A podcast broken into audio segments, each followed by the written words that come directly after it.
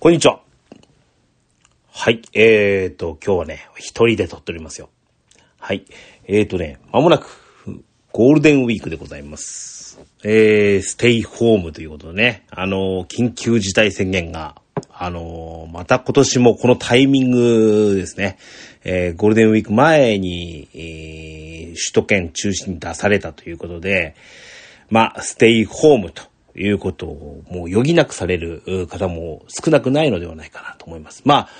例えばね、私とかもその地方に住まう人間としてもですね、あの、まあ、予断を許さない、あの、私の住まう山形県もですね、えー、仙台市等々からのね、あの流入がか結構あるので、そのせいかやっぱ山形市中心にかなり増えてり、っていうことが一時期ありました。まだまだ予断許さない状況ですね。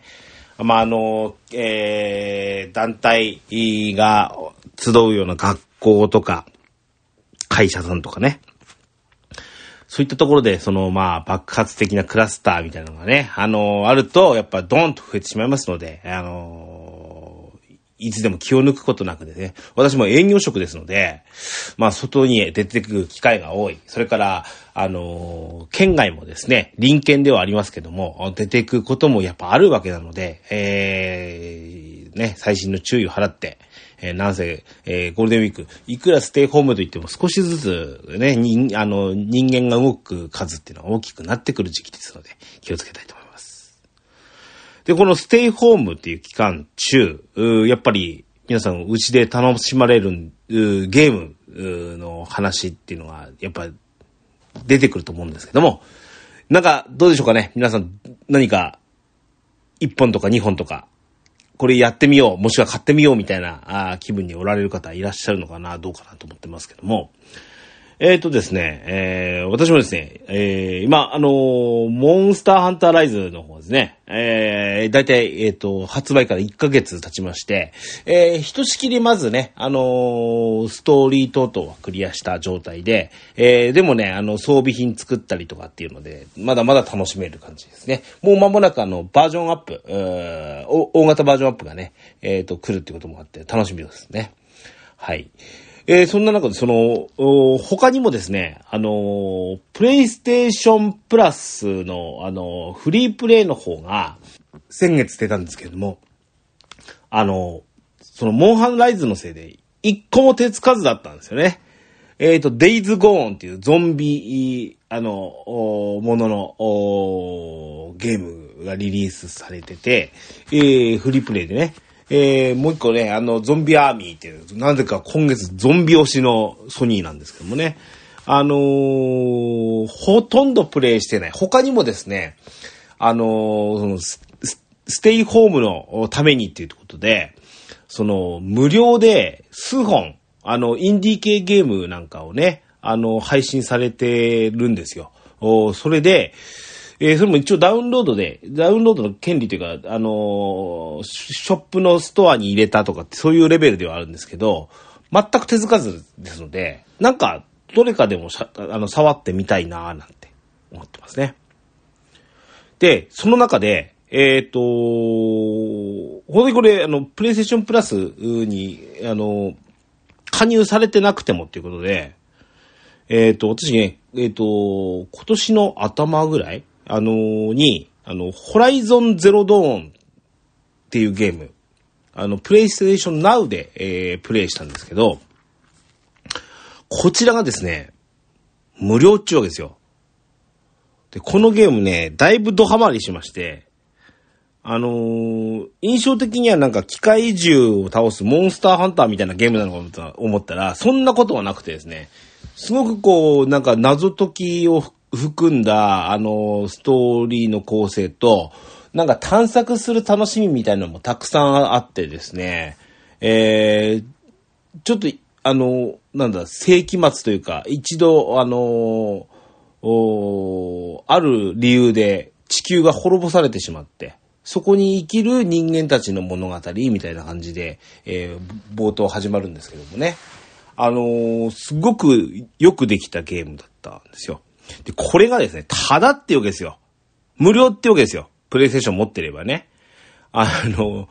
ぜひこれ、あの、このゴールデンウィーク中にですね、プレイされてない方は、ぜひちょっと遊んでみてもらいたい、もたもらいたいな、なんて思ってることですね。あのー、えっ、ー、とね、まあ、く、あの、レベル的に、これ、思えばですよ、確か、えっ、ー、と、3年ちょっと前に、その、スイッチが発売する前後でこれが出たはずなんですよ。確か、スイッチの予約だとか受け取りに行った時に、ホライゾンゼロドーンが、あの、発売ですよって言って店頭に並んでたのを覚えてたので、えー、記憶が正しければですね、えー、なんかスイッチの、あの、躍進にちょっと隠れてしまったんではないかななんて思ってはいたんですが、やっぱりいいゲームっていうのは評価されるわけですしね。で、なんかあの、プレイステーション5で、えー、続編がもうあの、発売決定ということで、それの予習という意味でもですね、あのー、すごく長い時間、多分ゴールデンウィークではクリアできないんじゃないですかね。あのー、というような、あの、ストーリーですし、あの、メインストーリー追っかければいいんですけど、多分やってるとサブストーリーとか、探索とか、えー、機械銃の、あの討伐とか、そういったものにもですね、あの、ハマってしまう人は多分多いんじゃないかと思います。あの、プレイする時間がないよと言ってる方も、ちょっと、あの、ダウンロードのですね、あの、ストアに行って、あのプレイアットホームっていうやつからですね、あのは、あの、ダウンロードの権利だけはちょっともらっといた方が損がないんじゃないですかね。私はね、あの、あの、Now でプレイステーションナウで、あの、プレイしてたがゆえにですね、実は、ゲームソフト本編は手元にないんですね。で、これ、あの、ゲームデータは残ってるので、あの、せっかくなので、私もこれ一本、ここで手に入れて、えー、プレイ、あのうん、いつでもまた再開できるようにですね、あの、してみ、おきたいな、なんて思ってますね。はい。まあ、他にも、あの様々な、あゲームもありますし、あと、ね、あのー、スイッチの方も、えー、セールの方が数々始ま、始まってます。任天堂作品もですね、あの、やってますね。えっ、ー、と、ゼルダの伝説、ブレスオブザワイルドの続編のね、あの、薬剤の目視録、あの、ゼルダ、ゼルダ無双。こちらもあの、セール、初セールだそうですよ。あの、プレイに興味あったなーなんていう方は、ぜひあの、安く購入してですね、えー、プレイしてみてはいかがかなと思います。あのー、えっ、ー、と、イヤサガさんでもですね、ちょっと喋ったんですけど、あの、えっ、と、ニンテンドダイレクトで、えー、やってました、あの、マリオゴルフも5月下旬かな？出るんじゃないか、なかったですっけ？なので、えっ、と、あの、ニンテンドのあの、2本で1万円9980円でしたっけ？の、あの、プランの方のまだ1本残ってますし、こちらの方、あの、マリオゴルフなんかね、えー、してみたいなーなんて思ってますね。それでは参りましょう。オープニング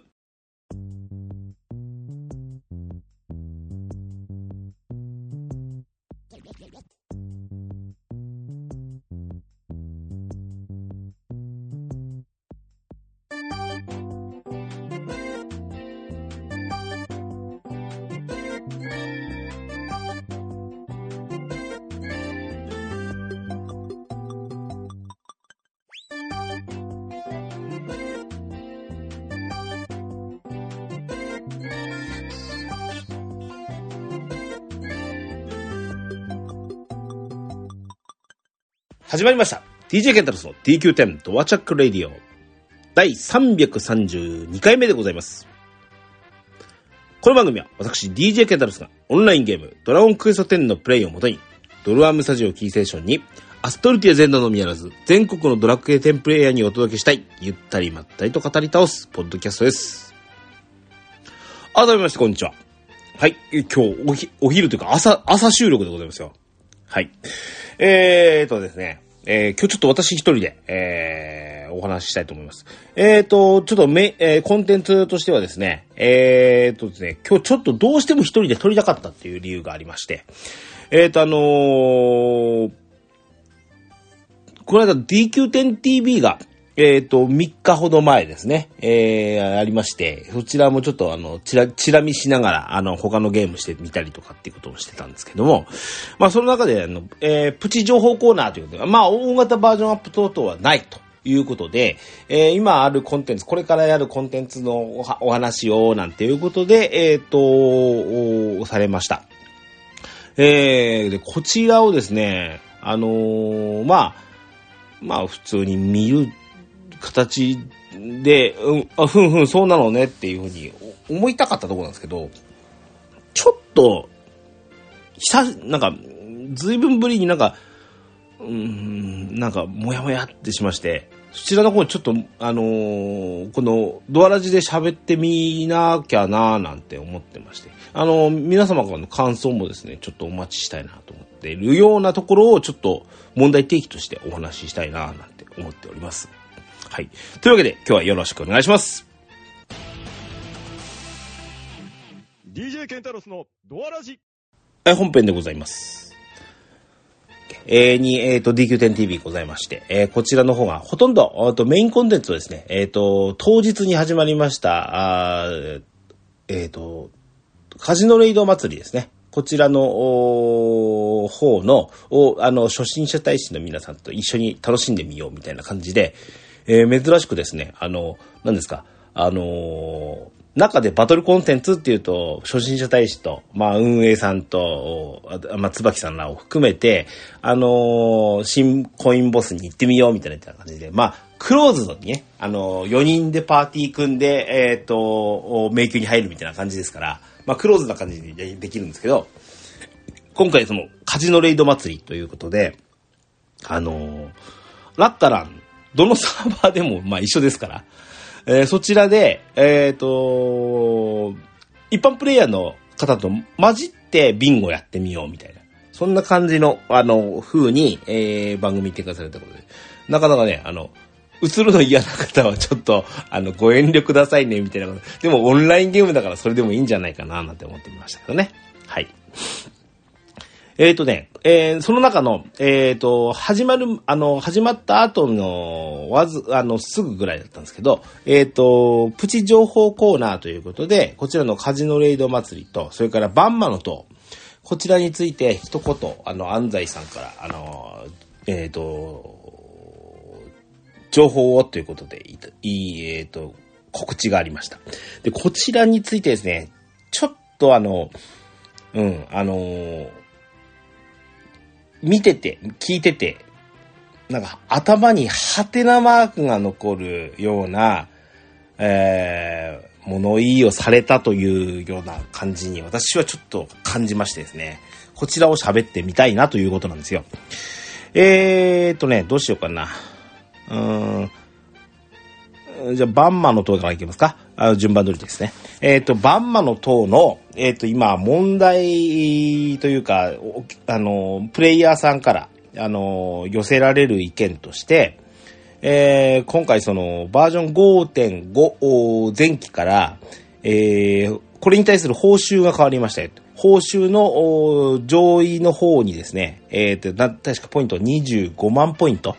えー、に大紋章、えー、が、の箱というのが設定されましたということで、えっ、ー、と、とにかく手に入りづらい。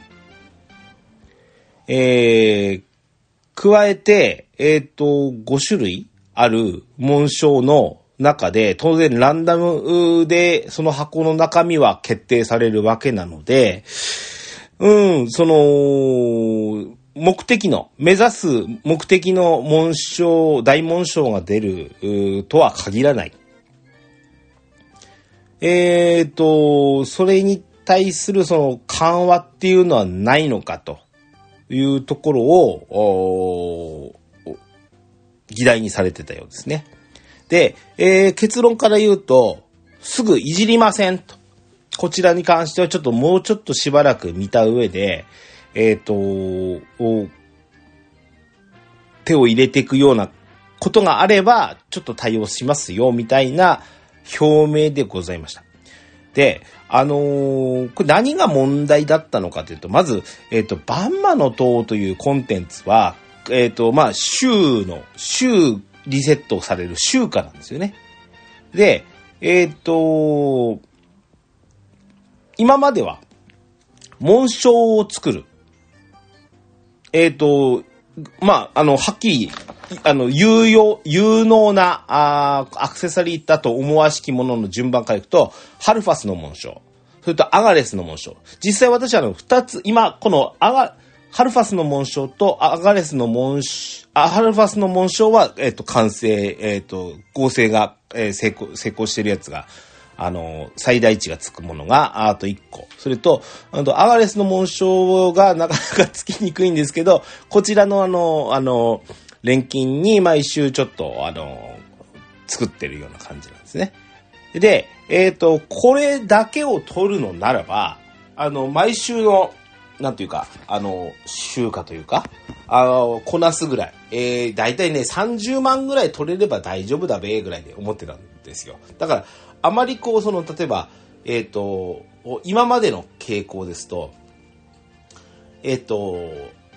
サポート仲間でも無理なくいける。第1と第2。ここまでやって、残り足りない部分を3と4の途中退場でも知って、クリアして30万ぐらい稼ごうかなっっていうような頭でいたんですね。で、そうすると、まず、あの、現物が、あの、目的のものでないにせよ、手に入るのが一つ、二つ。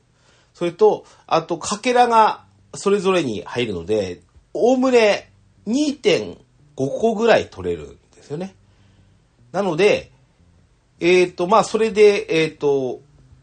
さらにその10個のおかけらを目的のものに、えーあ30個か、30個を目的のものに、えー変えればですね、あのーおおむね、先週の残と含めて3個合成できるということで、割とスムーズにいろんな合成は進む。仮に、当然ね、リーネさん、リーネさんは、あの、望む連休などつけてくれませんから、まあ、あの、回数でカバーするっていうような感じにはしてるわけですよね。えー、なので、まあ、紋章の方はこれでいいんじゃないかなとは思ってるんですけど、大紋章がまず取りにくいと。大紋章を1個取るのに、えっ、と、25万ポイント必要なんですよね。えっ、と、そこに到達するのにはだいたい1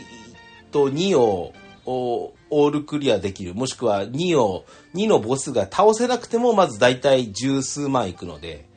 えーそこまでは到達するかなぐらいなんですけど、ぶっちゃけ5.5のその大紋章が始まってから、もう25万でやめるようにしてます、俺。ここまでしかやりたくないだってすら思ってるところがあって、もう3と4をサポで行くの結構苦痛ですよね。あのー楽しみ方的にはちょっとあの、例えばもっとプレイヤーさんと集めてやろうかっていうふうなことを本当は運営さんを推し進めたいんですが、なんせ繰り返しやるコンテンツですので、そこまでの気力はなくてもいいかなっていう感じでプレイしてます。で、えー、このね、あのー緩和の仕方が、でつまりこのまま5点、あの、何も手を入れないでこのまま生還しますよってはっきりも、あの、安西ディレクターが言ったということは、このまま5.5の後期までこの状態なわけですよね。で、5.5の後期っていうのは、まあ、予定でいくとこの7月ぐらいなわけですよ。うん、ここまで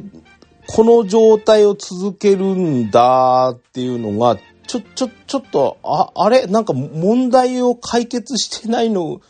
ところを先送りにしてるのかなとすら思ってしまいました。あの、同じような、上位アクセサリーに、あの、えっ、と、く、くっつけるタイプのものとしてはですね、あ他のコインボスもありますよ。ただ、えっ、と、ちょっと比較的にはですね、あの、えっ、と、もう、バージョン5、あと、バージョン2からのコンテンツだった、ピラミッド。これによく似てるとは思うんですよ。あの、1から9まであって、で、それぞれその、えっ、と、何が出るかわからないっていうのをスタートはしたんですが、どんどんどんどん、まあ、緩和をしたもののですね、えっ、と、その、同じように、えっ、と、大きい方のアクセサリー、えっ、と、アンクですよね。えっ、と、ブローチを取ってアンクに合成するっていう形なんですけど、アンクの場合は、えっ、と、ブローチが、あなたたちもうアンクが投入された頃には、ブローチいっぱい持ってるでしょ、と。ブローチ砕いて、かけらにしておけば、そいつを、えー10個だとブレブローチに変えられる？30個だとアンクに変えられるっていうことで、ブローチのかけらはアンクに変えることができたわけですよ。だからそのせいで、えっと、比較的解決ができてたように思います。ので、例えばそういうふうな、その、紋章を砕いて大紋章に変えるような仕組みが実装されてれば、まあ、ピラミッドと同じ考えかなっていうところもあるので、で、実際ね、あの、紋章って、すべてのアクセサリーがいるのかっていうと、そうでもなくて、先ほど言ったように、俺の気持ちなんかだよね、ハルファスとアガレスあればいいべって思ってるので、この2種類以外は全部砕けるわけですよ。で砕いたものは大紋章に使えるみたいな形だったら、うん、まあ、一つ、もん、あの、問題はある、あの、解決するかでもなく、それってやっぱ緩和になってしまうので、なかなか運営さんをうんとは言えないところがあるっていうのは、重々理解しますけどね。うん。それにしても、だとすれば、その、うーん、大紋章を、うん、そうだな、なんていうかな、手に入れやすい工夫として、誰にも配るってもんじゃないじゃないですか。やっぱ、あの、コンテンツをクリアした報酬として欲しいっていうところがあるので、やっぱり3とか4まで頑張った人への報酬としてあるべきだと思うわけですよ。だとしたらですよ、3と4をもっと簡単にクリアできるようにするようなあ緩和の仕方も一つ手をあるんじゃないかなと思うですね。うん。で、その時に、ここ、実は、ここ、こ、だいたいこれぐらいまでは皆さん思ったんかなと思うんですけど、これね、あの、ちょっと生還をしたいって言ってた安西さんのコメントの時に、えっ、と、ドラクエって成長するコンテンツなので、これからレベルの拡張、レベルキャップが上がった。えー今回今のとこ116ですよね。あ、118か。118になってると。まあ、ここから120になったら、あの、もっとクリアしやすくなるんじゃないかなっていうようなこともおっしゃってたわけですよ。でもこれってすごく俺、ハテナがつくんですよ。例えば、えっ、と、自分に照らせばですよ。あのー、床闇ってしばらくい行ってなかったわけですよ。で、これがやはりレベル上がったり、サポート仲間とか、新職業、デスマスターとかね、えー、天地雷鳴士が入ったがゆえに、えっ、と、幾分か緩和されてきた、やりやすくなった、サポートでもいけるよっていうような状態になったっていう経緯があるとするならば、これはわかります。なぜなら、ボス、ボスコインとか、そのエンドコンテンツっていうのは、大体の場合ね、対、パーティー対1ボスでしょ？まあ、もし最近の傾向的的には、あの、配下の部下を引き連れてくるとか、分身をするとか、そういったあのごぎあのスステージギミックとしての複数体っていうのはあったとしても、そのピラミッドとかバンマの塔ってそのいわゆるわらわらってくるタワーディフェンスとも違うそのおいわゆるなんだろうな。ああの例えるならばえっと無双系ですよね。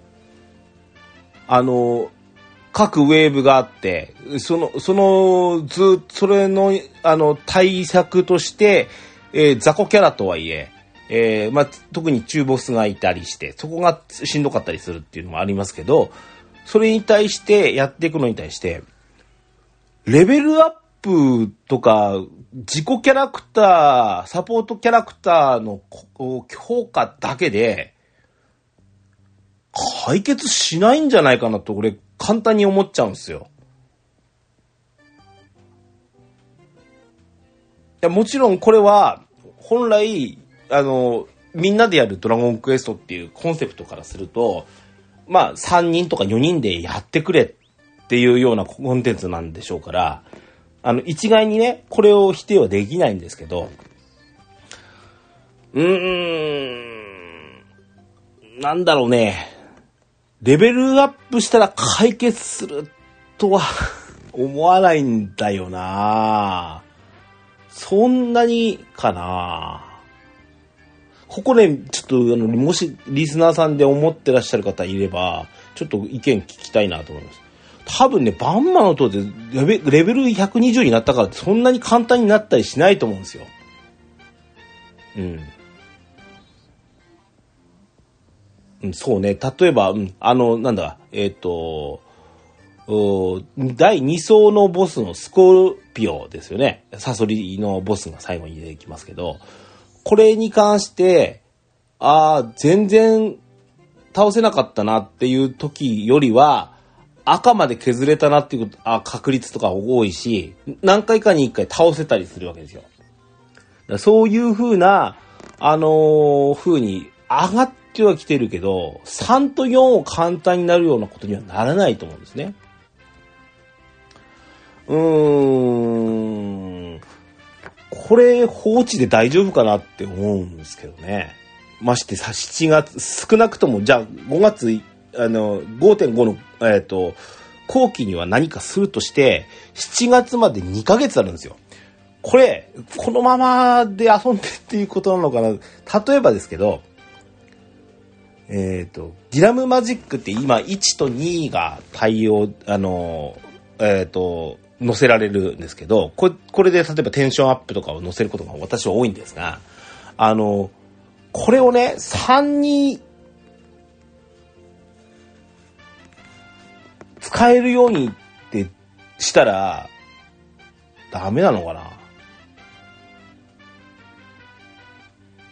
？4までとはで、できればですけど、ほ、本当は、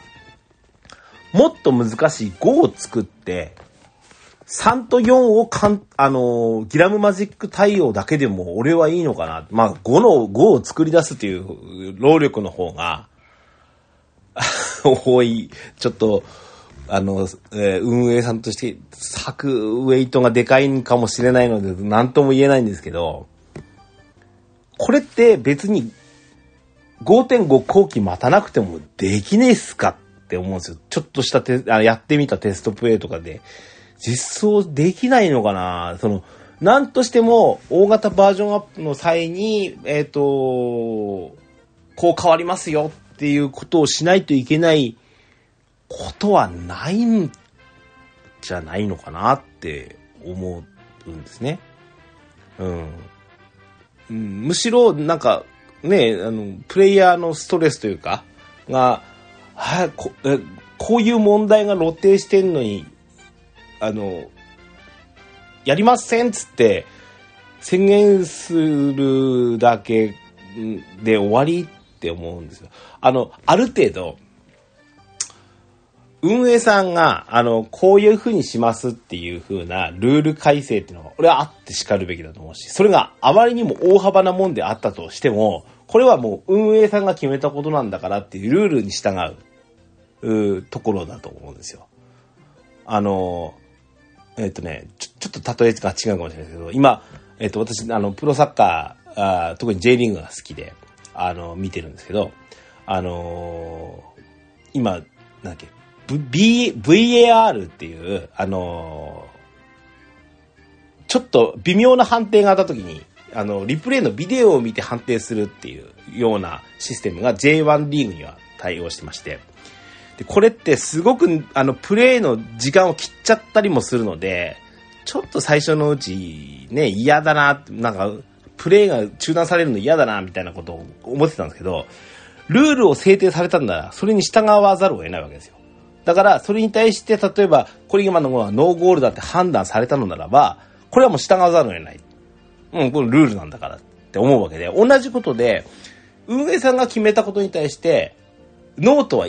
言わないんですよ。けど、すごく今回の対応に関しては、ハテナマークがついたなと。おー、いうような感じがあるかな、今回は。うん。だから、えっ、ー、と、うん、だからといって遊ばないわけではない。やりますけど、うん、なんか、正直、うわ、ちょっとバンマは冷めましたね、俺。珍しいですよ。なんか、そういう風に、あの、中のコンテンツで、遊ぶ遊ばないはいろいろあると思うんですけど、うん、あまあ、そんなに頑張る必要ないよねって。やっぱ1、2でいいよねってしか思わなくなっちゃったんですよね。大紋章の完成なんて、その、うんと、思いっきりその、うんと、大紋章に完成したものを構成したとしても、あまりこう、なんだ、強くならない。むしろ弱体化してしまう。元の、あの、出来上がってる紋章よりも弱くなってしまうような合成になってしまうっていうのも大きく問題があって。まあ、それだとすると、じゃあ大紋章の合成が完成したところに紋章をくっつけてさらにパワーアップさせるとすると、大紋章が入り、手に入りにくすぎないかっていう問題がここに出てきてるわけなんですね。だから、うーん、大紋章を手に入れやすくするシステムとして、バトルコンテンツのを、手を入れるべきだなと、私は思います。うん。うん。あの、5.5後期と言わず、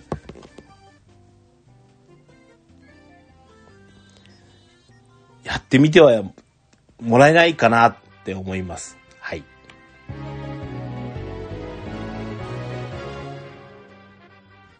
もう一つ。えっ、ー、と早速に始まったそのカジノレイド祭りなんですけど、えっ、ー、と安西さん、この日が実は DQ10TV の当日っていうのが、カジノレイド祭りがスタートした当日なんですよね。で、安西さんがちょっとあの困った顔されて、えっ、ー、と、うんと、なんだ、うん、その、えっ、ー、と、期間イベントを担当されてる方が、安西さん、ちょっと困りましたっていうことで、あの、社内の、あの、会議のズームで速報を入れてきまして、カジノコインが、あレイドコインが、レイド用のコインが、想定よりもずっと出てますと。開始何時間ですよね。いうレベルで、えー、出すぎて困りますねっていうことを言ってきたと。で、えー、実に、実は今朝ですよね。あのー、なんですけど、その、討伐対象モンスター、すべてを、おと、なんだっけ、50万匹 ?50 万匹倒すと、おと、報酬がもらえますよと。全員報酬ですよね、これね。全員報酬が入りますよ、なんていうことで、えっ、ー、と、アナウンスされてた、ああカジノレイド祭りですね。えー、あ、ごめんなさい。あ、ごめんなさい。4月21日からだから、今週、1週間間違えてんな。はい。いうことで、えっ、ー、と、レイドモンスターを、みんなで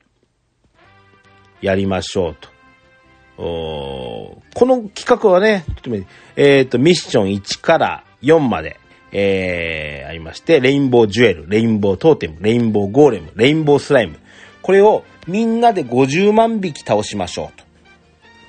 で、50万匹達成するモンスター1匹ずつごとに報酬は上がっていきます。で、えっ、ー、と、全討伐をすると、仕草書オカリナがみんなにもらえます。と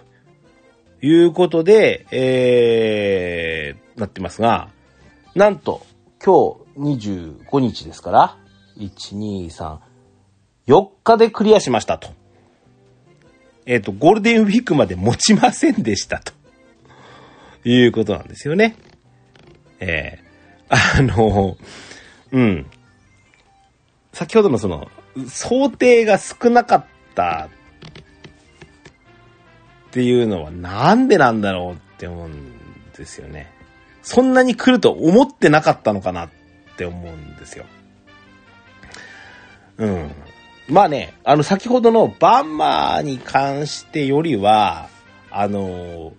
まあ、そんなこともあるかなっていうような感じでは受けたんですが、うーん、で、これで、季節イベントだけに、ちょっと撤回します、変更しますっていうわけには多分いかないんだろうなとも当然思います。だって不公平感出ますしね。だからそういった意味では、ちょっと、あの、リセットかけるわけにもいかない。このまま行くしかないってなったわけですけど、えっ、と、これによって、いろんなちょっとリ、あのーちょっと不具合も出てこないかな、というところがあって、えっ、と、お祭りコインが、あ出てますよ、というのところで、えっ、と、えっ、と、まあ、告知ページを見ると、青文字の、例えば無道コイン、レオパルドコインは1回ずつしかもらえません。金の錬金石20個も1回しかもらえませんっていうような感じなんですけど、そうですね、一番、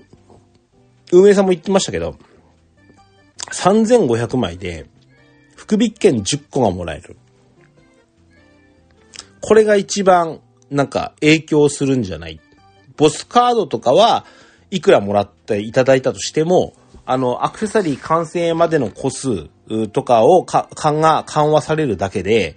まあ、アクセサリー完成に向けては、例えば弱い、えー以前の、あの、最初の頃のね、例えば暗黒の魔人が8000枚なんていうのは、さっさと合成して次のに持ってってねっていうような態度の表れでしょうか。それはそれでいいと思いますけどもね。あの、福引券10枚が3500枚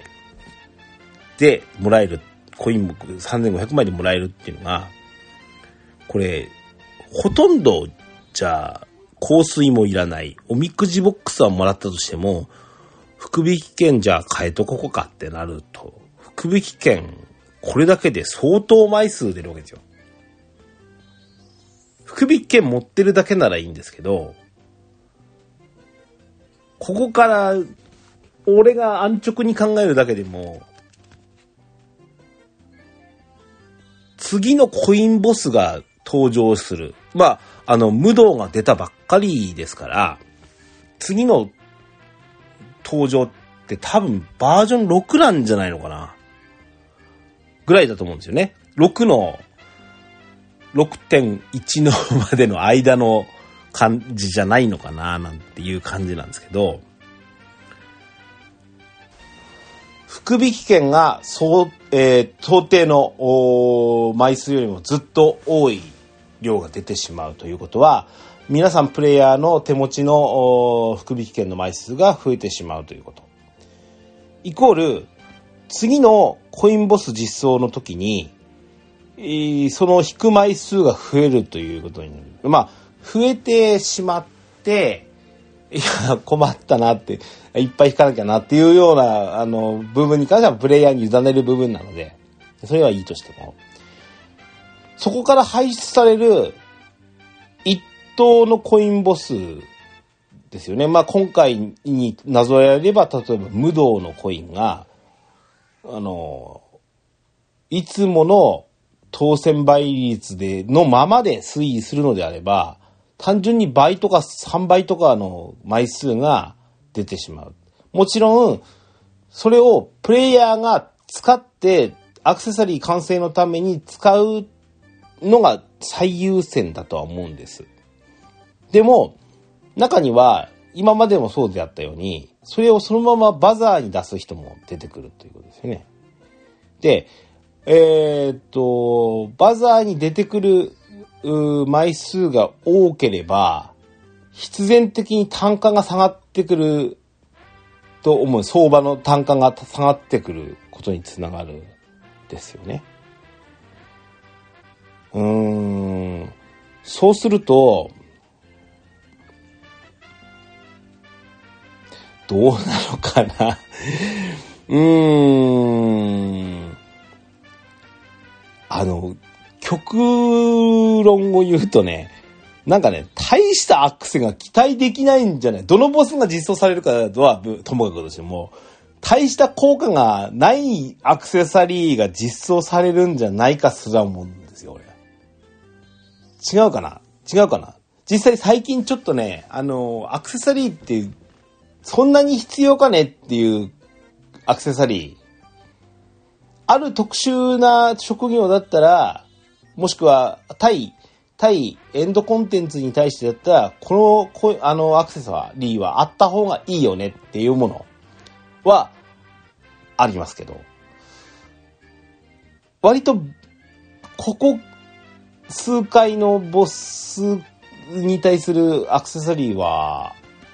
割と微妙なもの多いんですよ。うん。なので、うん、あのー、先ほど言ったように、何ですか、今んとこ実装、次の実装予定、コインボスはないんですよね。そうなった時に、バージョン6の一番最初のコインボスだとすると、なんか、盛り上がりに欠けたりしないかいなっても思ったりするんですよ。もうちょっとその視野で、そこまでは巡れなかったんだろうかね。っていうことで、コイン、あの、なんだろうな、この、えっ、ー、と、福引き10枚って、絶妙なんですよ。あ、うん、10枚ねっていうレベルだと思うんですよ、実際。うん、あの、他のコンテンツでも、あの、5枚とか3枚とか、ああですよね。あのー、うん、天の日の4枚入れの、天の日の4枚、えっ、ー、と、福の神カードを入れて、4つ、野良で行ってきたとしても、10枚ぐらい手に入りますからね。えー、そんなぐらいの感覚で多分ここに10枚があるんですけど、3500枚で、えー、10個っていう風になってるんですけど、このね、後から足引っ張るようなことにならないかなっていうのがすごく、あれですね。で、これも、先ほどのそのバンマンに対して、カジノレイド祭りはもう、これ、期間中に変えることなんで、まず、まあ、期間がある、期間イベントなんで、季節イベントなんで、そう簡単に、あの、覆すことができないっていうのはあります。だから、このまま、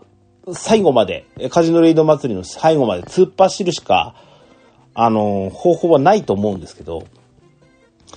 次のボスコインに影響したりしないかなっていうのは、ちょっと正直思いますね。まあ、それがイコール、あの、バザーで、に影響がある。バザーに影響があると、アストルティアの中の経済が回らない。うん。っていう風にも繋がってくるので、うん。あの、もっと大きく言うと、この二つからすると、なんか、なんですか、開発の中で、そこのリソースというか、内部の方で、こういったとこに目を配れないようになっちゃってないかね、なんて思ったりもしますよね。いうことで、ちょっと、あの、うん、ドアラジ的に私一人で、えー、これ喋ってみたくて、問題提起をしてみました。皆さんどう思うでしょうか？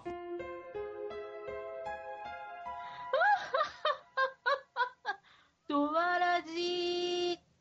もう一つ、えっ、ー、と、ドラクエ関係ではあるんですけど、えっ、ー、とあのー、ツイートでも私ちょこっと騒いだんですけど、あの、任天堂と、おとコロプラさんの、その、裁判の話ですよね。えー、通称プニコン訴訟って言ってね、えー、いうやつなんですけど、えっ、ー、と、あのー、任天堂の、まあ、十字キーとか AB ボタンをはじめとするコントローラーの体系っていうのはもう、ね、30年ほど、40年ほど続いてるような、もう形なんですけど、この中でそのタッチパネルを使った、あの、コントローラー操作っていうものに関して、任天堂が開発したっていうのが前提ではあるものの、大体スマホのゲームとか、まあ、タッチパネルを使った操作系統になると同じような形になるんではないかということもあって、任天堂はそれに対して特許を申請していなかったと。それに対して、えっ、と、コロプラという会社は、このコントローラーの操作については、えっ、と、うちの特許だと言い張ったと。特許出して、えー特許を取得していると。だから、その任天堂さんのものではないので、別に、あの、うちでの特許なんで、今後そういったものに対しての特許はうちで、え特許権ということで、え使用許可をいただきますよ、みたいな形になってるたのを、任天堂が、おい、待てよと。それはそういうことじゃないでしょ、と。いうことを、あの、皆さんに使ってもらいたくてこういうふうにしてたのに、オタクだけが特許を宣言するのっておかしいんじゃないかということの裁判になってるということに対して、えーこれ3年前なんですよ。3年ずるずるずるずる引っ張って今まで来て、えーこの間のニュースでは、あ最初の訴訟、えー予定だった44億円の請求に対し、倍の96億円、えーにしますよ、というような、あことになりましたっていうのはコロプラさんのホームページで出たようですね。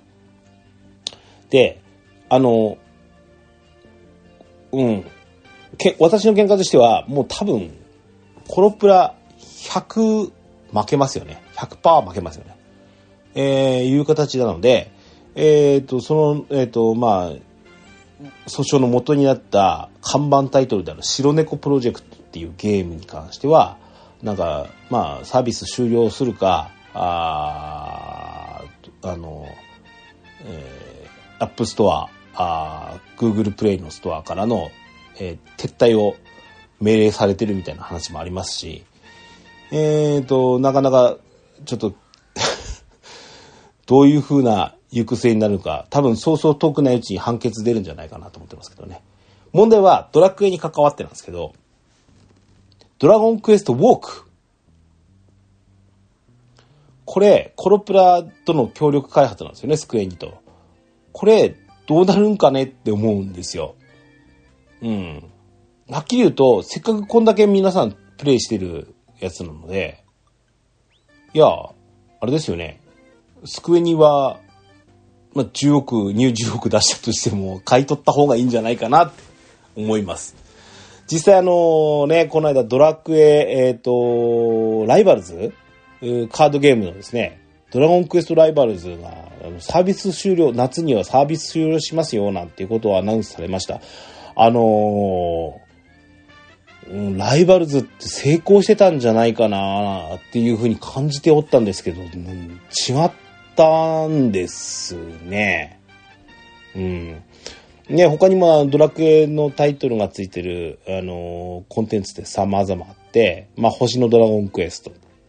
あとは、ドラゴンクエストタクト。タクトってそんなプレイヤーいんのかね？えーそんな感じは実はしてるんですけど、あの、まあ、ウォークはもう、あの、一歩、抜けるほどの数があります。あのーね、あの、どうでしょう。世代の問題かもしれないですけど、ポケモン GO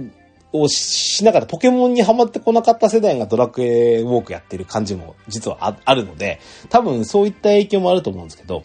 えっ、と、ドラクエウォークのプレイヤーは少なくないと思うので、あのーこれね、スクエに買い取った方がいいと思うんですよね。簡単じゃないと思いますよ。あの、大きな権利ですし。ただ、コロプラさんとしても、おそらく、その、変な話、お金は欲しいと思うんですよ。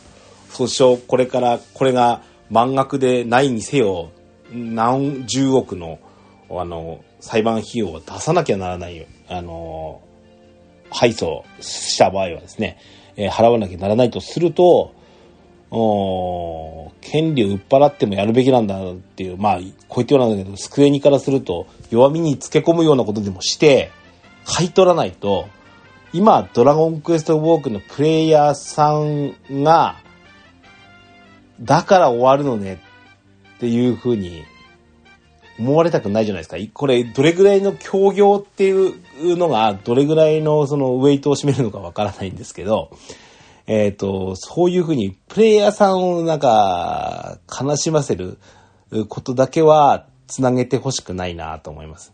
なこう言ってはなんですけどね、だから俺、なんか、スマホでゲームすんのって結構俺引くんだよなこれ、こんなんでサービス終了するって、思いたくないんですよね。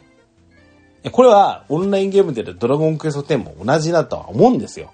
ですけど、いや、スマホゲームの短命さっていうのは恐ろしいです。本当に、あの、課金がゆえに、課金ゲームがゆえに、あの、うーんと、莫大な利益ももたらすし、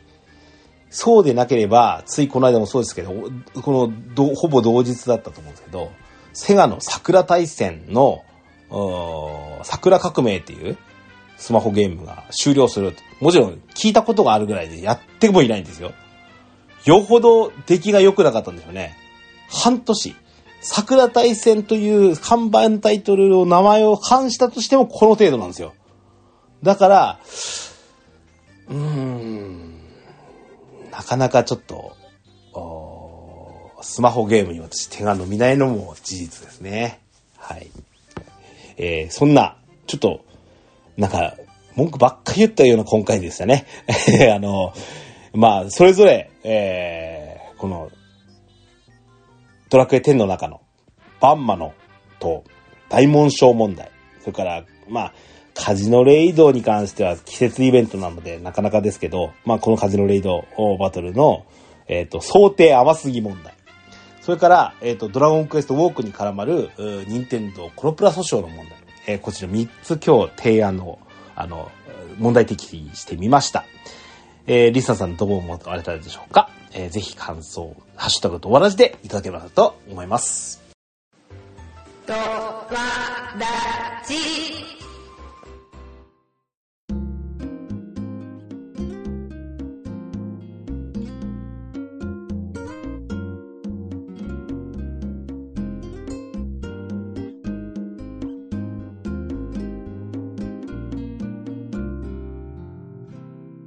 エンディングでございます。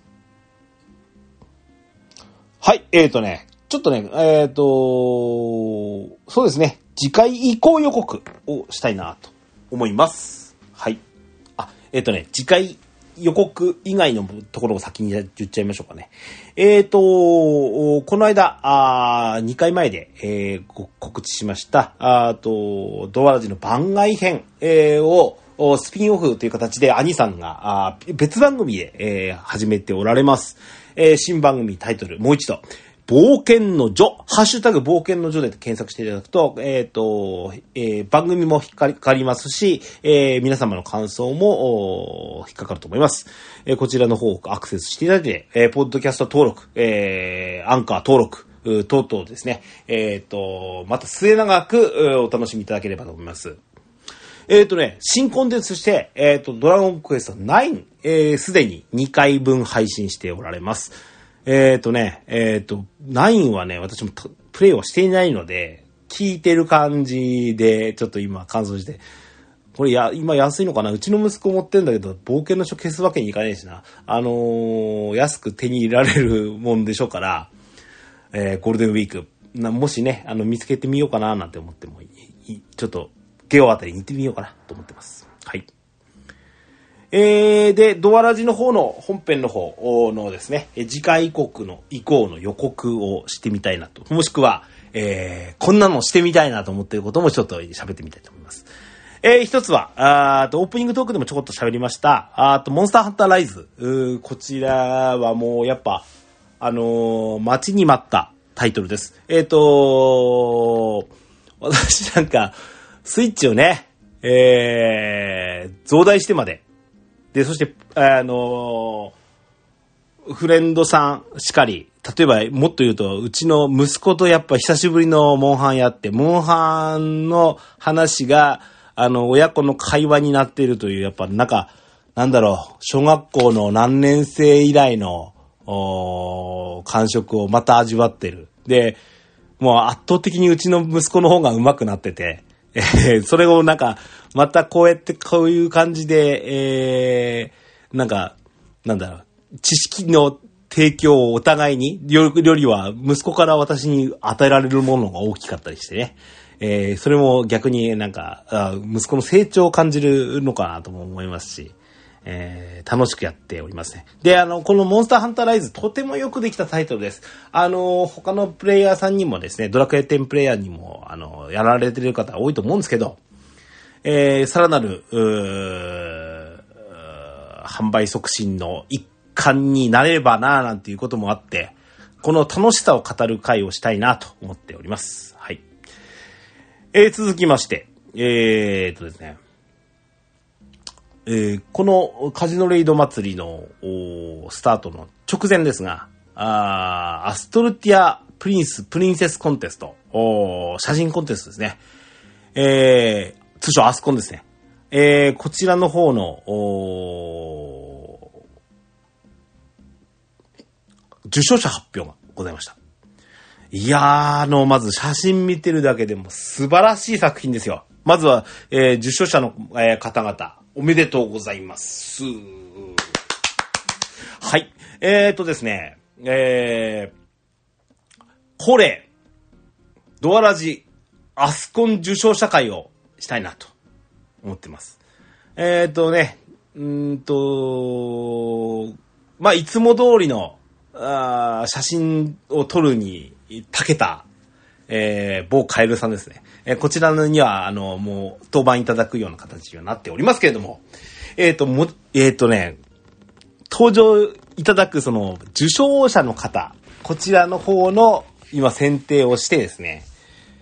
私の方でオファーをかけたいなと思っています。もうね、正直言うと常連の方もいらっしゃってですね、えー、この方に言うべきか言わんべきか、えー、そして新規の方にもちょっとお話をしてみてですね、ぜひ、あのー、ご登場いただければ、また盛り上がるのではないかなと思ってますね。はい。どうやったらあんなセンスの写真が撮れるのかってね、やっぱりまた例によって聞いてみたいなと思ってます。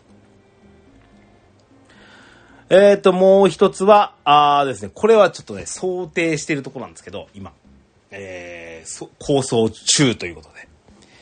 えー、蒼天のソーラ関係で、えー、聞いてみたいなというゲストを今考えております。そこのあなたです。多分気にもなさらってならしゃれないのかもしれませんけども、えっ、ー、と、オファーするつもりでございますので、えー、ぜひともちょっと、その際はですね、ちょっとご興味いただけるとありがたいかなと思ってます。えー、ここ、そうですね、えー、5月あたりはこれぐらいを推し進められればいいかな。あ、ファーストインプレッションもですね、えー、感想、あの、ネタバレ感想会も含めて、えー、し、しなきゃなとは思ってますので、えー、また今後のドアラジお楽しみいただければと思います。番組のお便りをお待ちしております。メールアドレスは、ドアレディオアットマーク gmail.com こちらまでお便りください。簡単な番組の感想などは、ツイッターで、ハッシュタグ、ドアラジをつけてツイートしていただくと大変嬉しいです。スマートフォンポッドキャストアプリ、Spotify、Amazon Music、YouTube 版はベストセレクションを展開しております。ゲームしながら、家事しながら、通勤通学などおともに、ぜひドアラジを楽しんでください。